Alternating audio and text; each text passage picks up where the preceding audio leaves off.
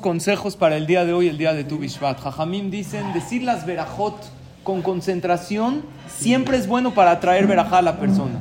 Pero el día más propicio del año para atraer verajá por medio de las verajot que decimos es el día de hoy. Hoy, como pueden ver, tenemos un desayuno muy especial. Hay que decir todas las verajot.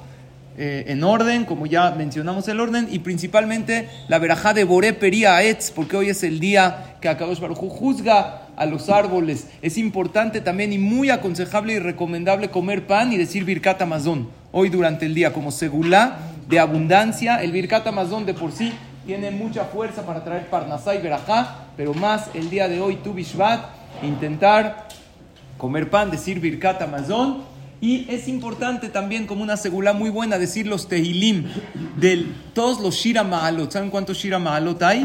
Son 15 Shira Ma'alot. Del, del tehilim 120 al 134. Hoy es el 15 de Shevat, que hace alusión a los 15 Shira Ma'alot. Y el decirlos trae bendiciones muy especiales para la persona, incluidas Berahat, Tzlahá, Refuah, Shelema. El decir estos 15 Shira Ma'alot hoy, tómense un tiempo, vale la pena, son unos minutos y muchos son conocidos, entonces los podemos decir rápidamente del Teilim 120, del Teilim 134 y pedirle a Hashem lo que uno necesita para uno mismo y para los demás. El día de hoy tiene una segula especial para que Akadosh Baruj conteste nuestras tefilot. Que tengan todos pura verajá y atzlajá, tu y todo lo